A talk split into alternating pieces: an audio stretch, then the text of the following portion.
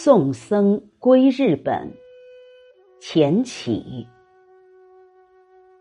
上国随缘住，来途若梦行。浮天沧海远，去世法舟轻。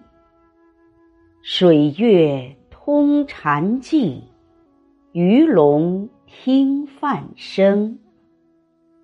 唯怜一灯影，万里眼中明。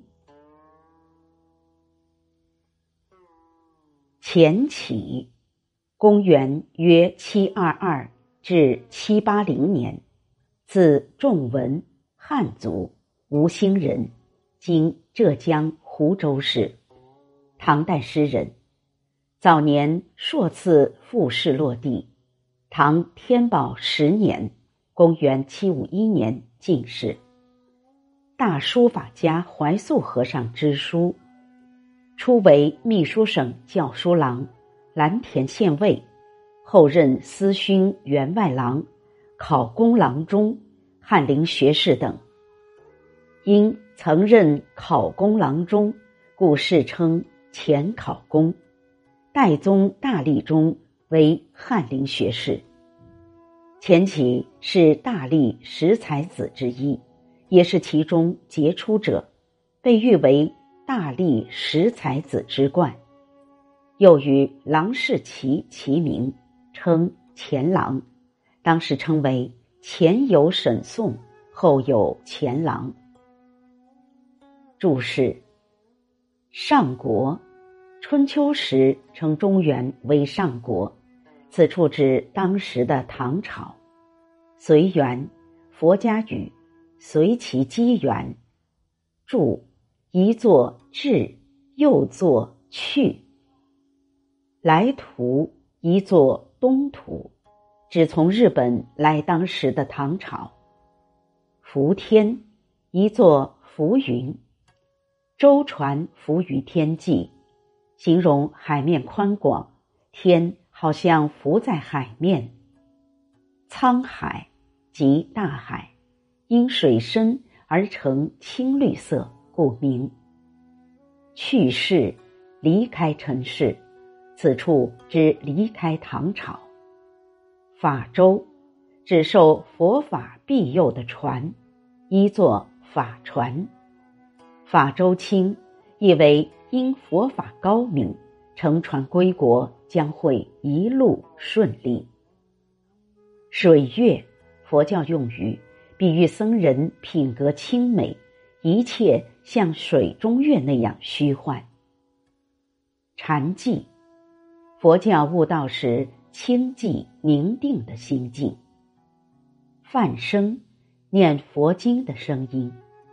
唯莲，最爱最怜。灯。双关，以周灯与禅灯，一灯佛家用语，比喻智慧。译文：随其机缘，可前来上国唐朝。一路茫茫，船只像在梦中航行。天海浮沉，小船驶向遥远边际，超脱世俗。自然会有法舟轻盈，心境清寂，一切都如水月虚幻。海内鱼龙也会听你诵经之声。最爱的是有照亮心田的佛灯，航行万里，眼中永远灿烂光明。赏析：这是赠给日本僧人的送别诗。全诗前半部分写日本僧人来华，后半部分写其回国。首联：“上国随缘住，来途若梦行。”诗之起笔突兀，本是送别，前两句却不写送归，偏从来路写起。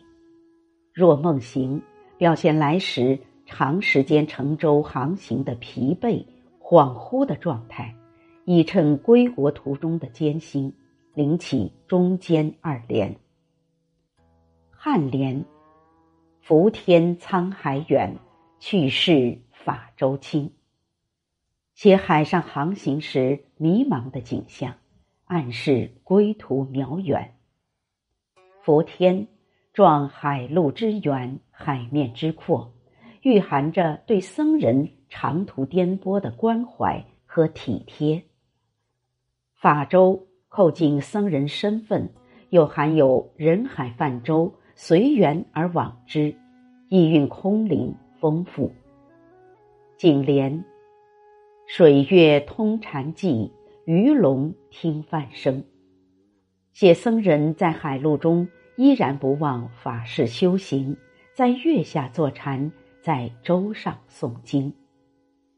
水月遇禅理，鱼龙听且海行，有委婉表现僧人独自诵经而谨守佛律的品性，想象丰富。尾联：唯莲一灯影，万里眼中明。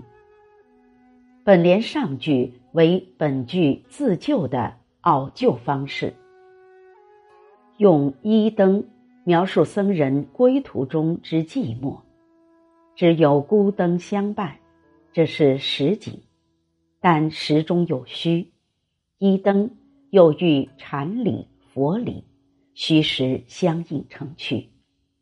此诗后半部分不明写送归，而写海上景物。这就拓宽诗境，不受内容拘泥，使不宽阔的题目能有丰富内容，成就好的诗篇。此诗立意新颖独特，一是所诵者为僧人，诗中用了如随缘、法舟、禅、梵、一灯等佛家术语，充满宗教色彩。带有浓厚的禅理风格，并紧扣宋僧之主题，基于颂扬的情谊。二是僧人来自日本，又欲归日本，必经大海，故极言海陆航行之苦。此时颔联、颈联前人多为其写来途，其实是往返兼写，而以返途为主。如此才能与归日本的诗体相契合。此时因送人过海，因而借对禅机的抒发，把惜别之情委婉的表达出来。全诗遣词造句融洽自然，足见诗人渊博的学识和扎实的艺术功底，实为一首送别好诗。送僧归日本，前起。上国随缘住，来途若梦行。浮天沧海远，去世法舟轻。水月通禅寂，鱼龙。听梵声，唯怜一灯影，万里眼中明。